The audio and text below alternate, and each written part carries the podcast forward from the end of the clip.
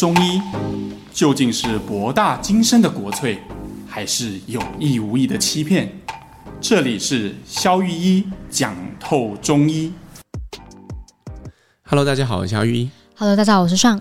今天呢，来跟大家聊一个主题，那也是之前听众来跟我们敲碗的，就是关于说，哎，产后呢，妈妈们要怎么样保养，或者是说，你周边的人实际上应该会给你什么样的支持才是最有效的这件事情。因为那个妈妈就特别说呢，大家都关心宝宝嘛，然后就会疏忽到那个妈妈那个辛劳跟她身体还很虚弱这一块。没有错，没有错。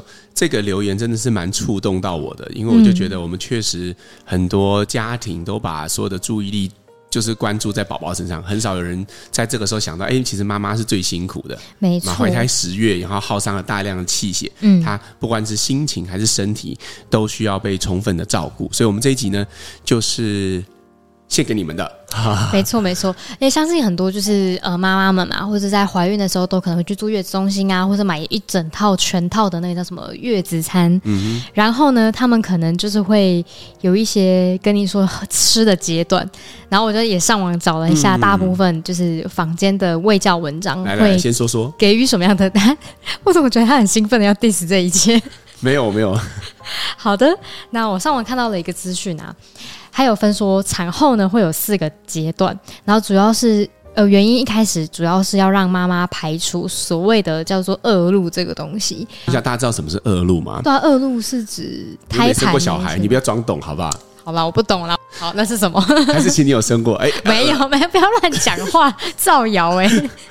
恶露的意思是啊，就是那个女生在产后，那可能会有一些没有脱落干净的。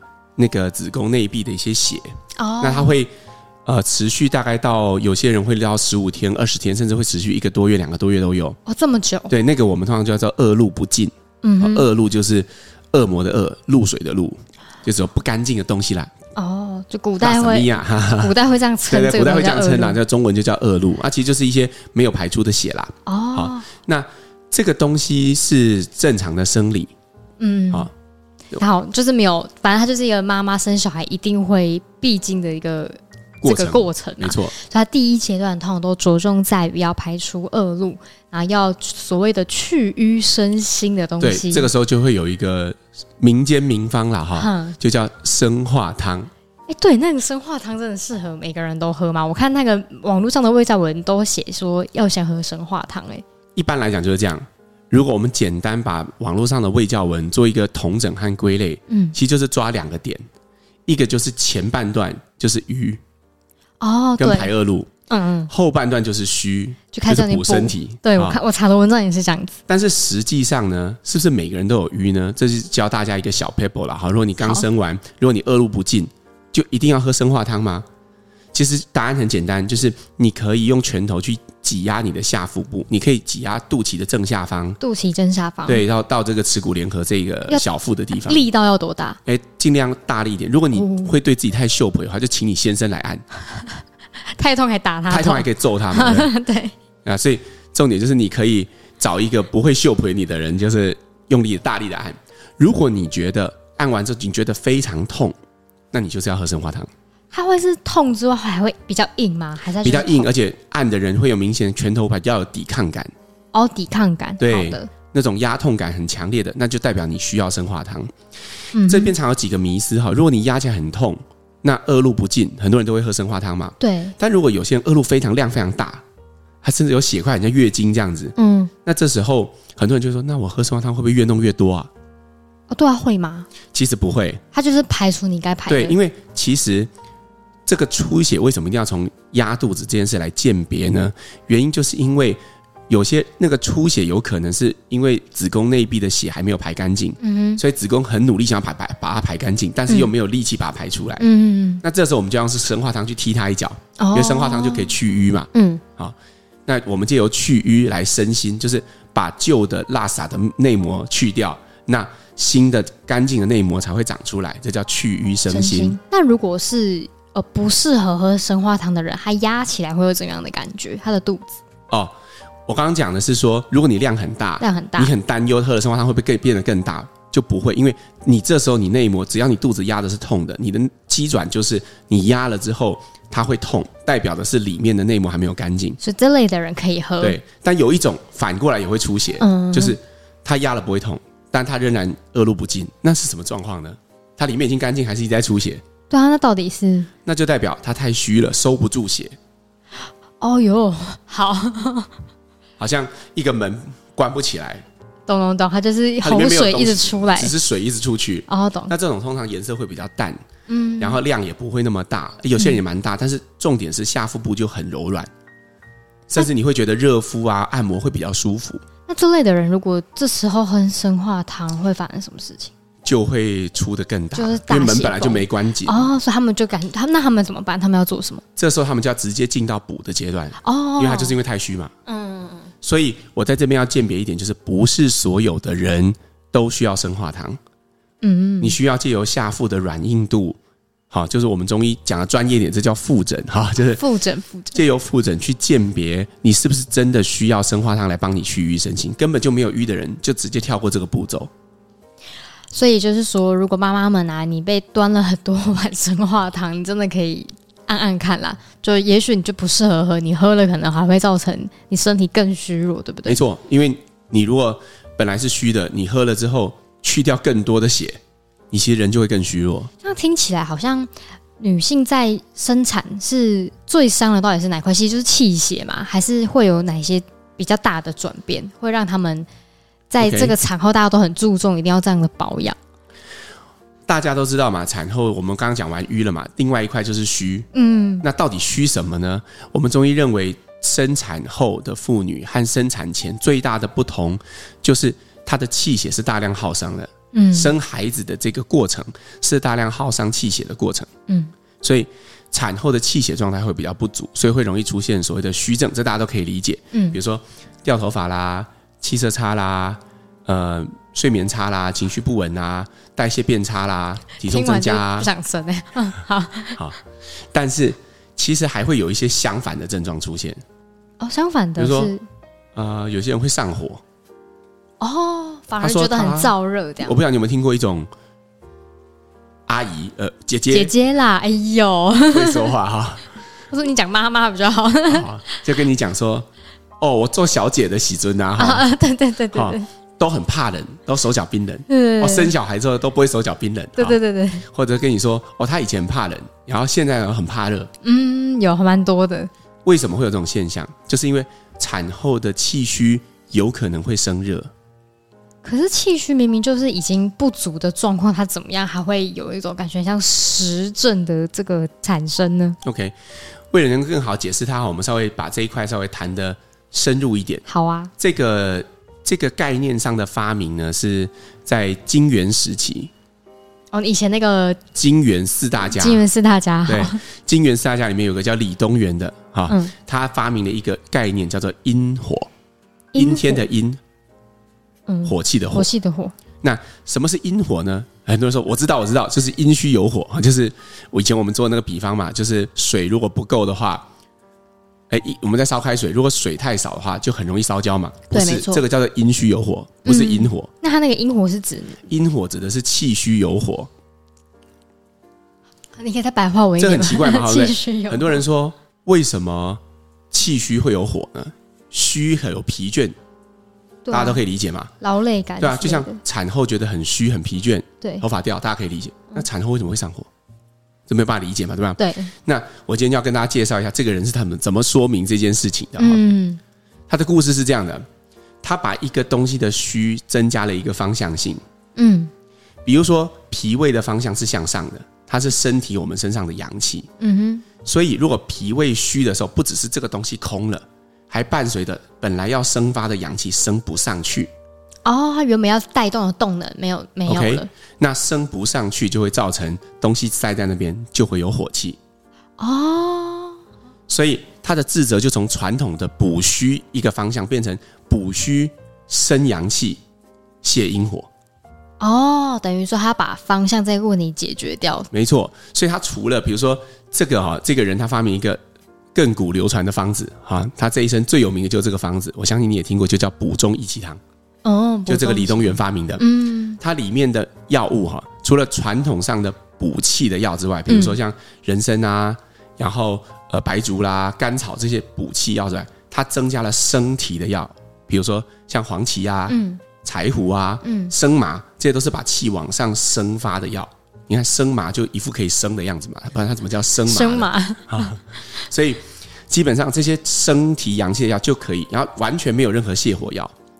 为什么？因为我们刚讲了嘛，是因为虚造成阳气不争体，嗯，阳气不争体造成东西塞在那边，所以化火。哦，所以今天阳气一旦可以升体，一旦不虚了，就不会化火了。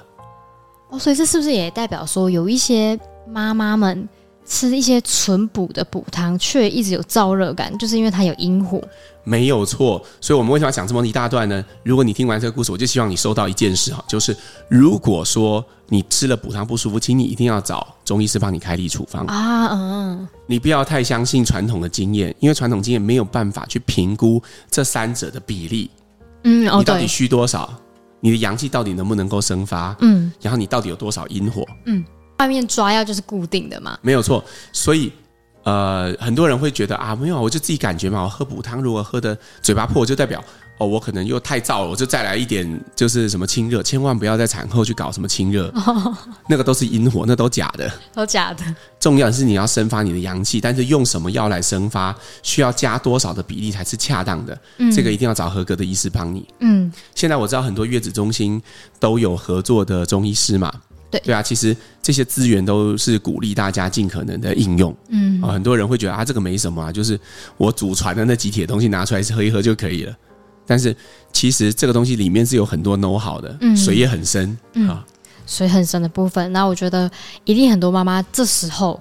很常面临到一个状况，就是很多人叫你不要洗头，到底真的能不能洗头？所以她那个婆婆是自己妈妈都跟你说，哎、欸，绝对不能洗哦。我们那个年代哦，就是一个礼拜或者一个月都没在洗的，到底能不能洗、啊？哎、欸，我真的遇过有人一个月真的都不洗，非常可怕。哦、我是说味道非常可怕。对啊，然后看起来都有那个很大颗的白色卡在那个发缝当中，太仔细了。我勾勒一下哈，吓吓你，千万不要做这种事啊。好应该这么说吧，其实。要不要洗？呃，什么头啊？洗澡？什么要要避免出油啊？哦、对，然后避免家里要避免装潢啊？哈啊，对，不是有这种吗？有有有有有，那个其实都是源于虚这个概念。虚，因为产后就是气血受伤，我们刚刚说过了嘛。对，那源于这个虚就有很多搭配的概念，所有动到这个孕妇周遭环境的东西，可能会影响到她气血状态的东西，都会尽可能被禁止。嗯哼，我觉得是因为古代啊，其实真的不像现代的这个妇女这么幸运，就在产后可以补充很多的蛋白质。嗯，那以前其实肉类是非常匮乏的。我听我阿公那个年代讲，他们不都吃地瓜稀饭吗？哦，对啊，对啊。只有过年或生日的时候有机会吃到肉嘛？对对对。那你就想啊，这如果是这种物质年代，你缺少营养，你当然会很虚啊。嗯，那这时候能不要消耗就不要消耗。如果你的月子餐都是吃到你自己吃不完，还给老公吃。老公吃不完还给朋友吃，真的有这种的，我就吃过。哎呀，你有帮忙吃过？去去了，然后他说：“哎、欸，我这真吃不下，完全没动过，要不要？要不要？很香哎，这个有鸡肉。然后全面都油饭，什么都超。哦、对，然后如果已经吃到这样，你就不用担心虚了吧？洗个澡没什么的吧？嗯，对啦，因为补的够多了。对，但是一样有个例外哈，如果你平常就是那种月经来的时候，你只要洗头，就会经水突然间就没了的那种。哦，那他真的好像不太适合。那那种就不太适合，因为你的月经来这的虚都没有办法克服，更何况是生产后的虚，那你可能真的要撑一下，哦、嗯，就忍受那个头皮屑一下下。懂。要每天换床单就好。好，每天换。好，那请肖医师帮我们先总结一下关于就是孕后保养的一些眉眉嘎嘎。我们今天哈没有深入太多的细节啦，就是说我们没有想尝试告诉大家你哪一天要做什么。对啊，这个你可以自己上网查哈。第三天喝什么？嗯、第四天喝什么？第五天喝什么？啊，还有一些卖月子餐的都有写哈。没错。但是我们想要着重告诉他一个观念，就两个，一个是瘀，一个是虚。嗯。第一，瘀需要鉴别，嗯，对吗？瘀的鉴别需要靠压肚子。如果你的肚子是仍然会压痛的，你可以喝生化汤；如果你的你的肚子是不压痛的，不管你有没有恶露，都不要喝生化汤。你要直接进入到进补的阶段。嗯。这是第一个重点。嗯。第二个重点是气虚也会有火，嗯，所以不要看到产后你上火就不敢补，通常还是要补，但是要找合格的中医师帮你补，因为那个东西是阴火，它是因为气机没有办法往上升，塞在那里造成的。只要你能够把生阳气往上升，火气就会消除。对，没错，这就是给妈妈们孕后保养的一些小 tips。那后面如果有一些你们有其他的疑问啊，或是比较深入的问题，也欢迎留言给我们，我们会再做其他关于孕后保养的系列的内容。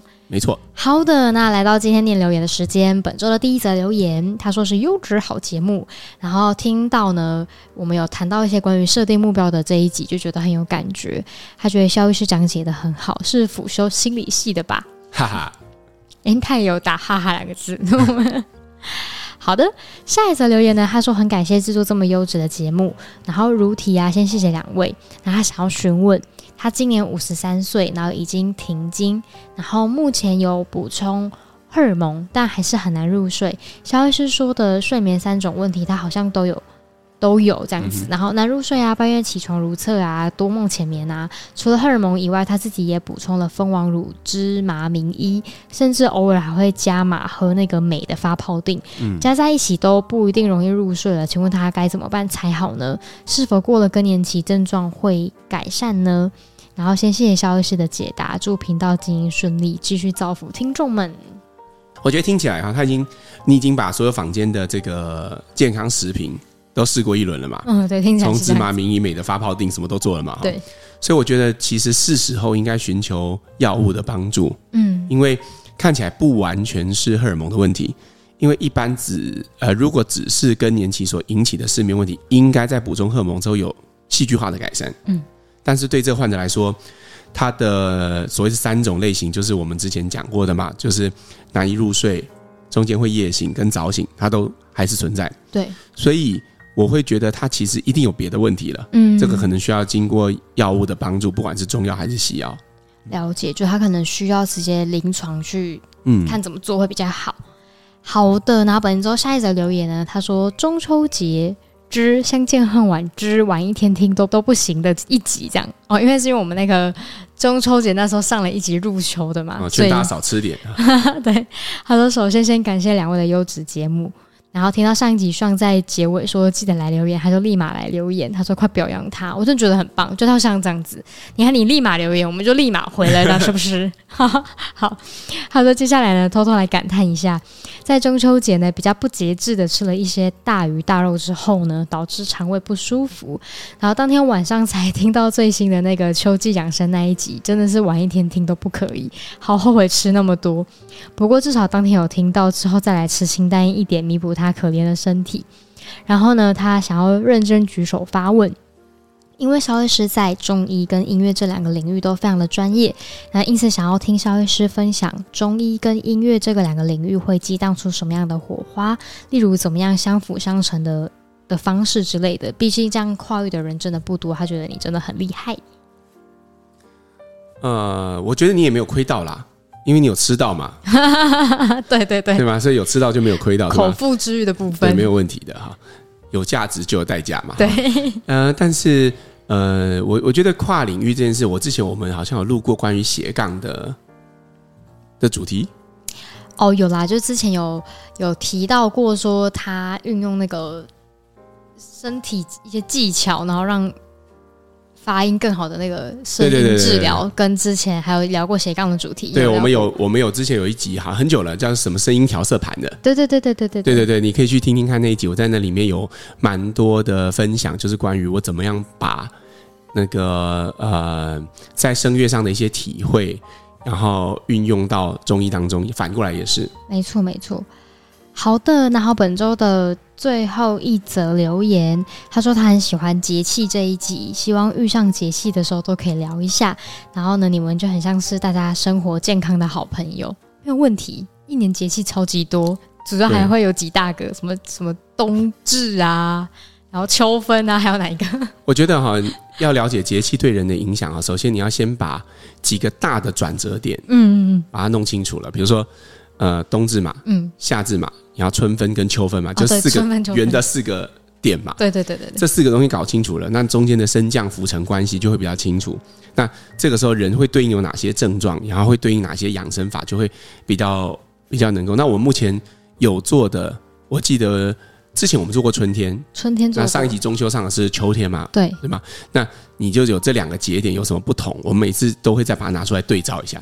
没错没错，我们慢慢等。有啦，我们有发现节气是流量密码，所以我们就 等待冬天的来临。好，要要跟那个听众们呼吁一下呢，那、我们 Apple Podcast 的用户呢，如果你有来听 Apple Podcast 的话，来帮我们要按五颗星。这样，最近呢，那个小编我呢，觉得默默的看到变四点八颗，心里很是介意，开始请了你讲，那个上已经跟我讲第三次这件事情了。对啊，就想说我们频道很注重呃每位听众的一些想法跟交流。我们很注重每位听众想法，但是我们不接受留一颗星。没有啦，就是如果有什么样的反馈，都欢迎留言给我们。然后如果很喜欢我们节目的话，也请帮我们就是再多按个五颗星跟分享。然后呢，我们十一月的直播呢是在十一月八号，十一月八号，十十一月八号，然后十二月在十二月的十三号，那就再请大家呃周三晚间的八点来云端跟我们见面。好哦，好，今天节目就到这边，我们下次再见啦，拜拜拜。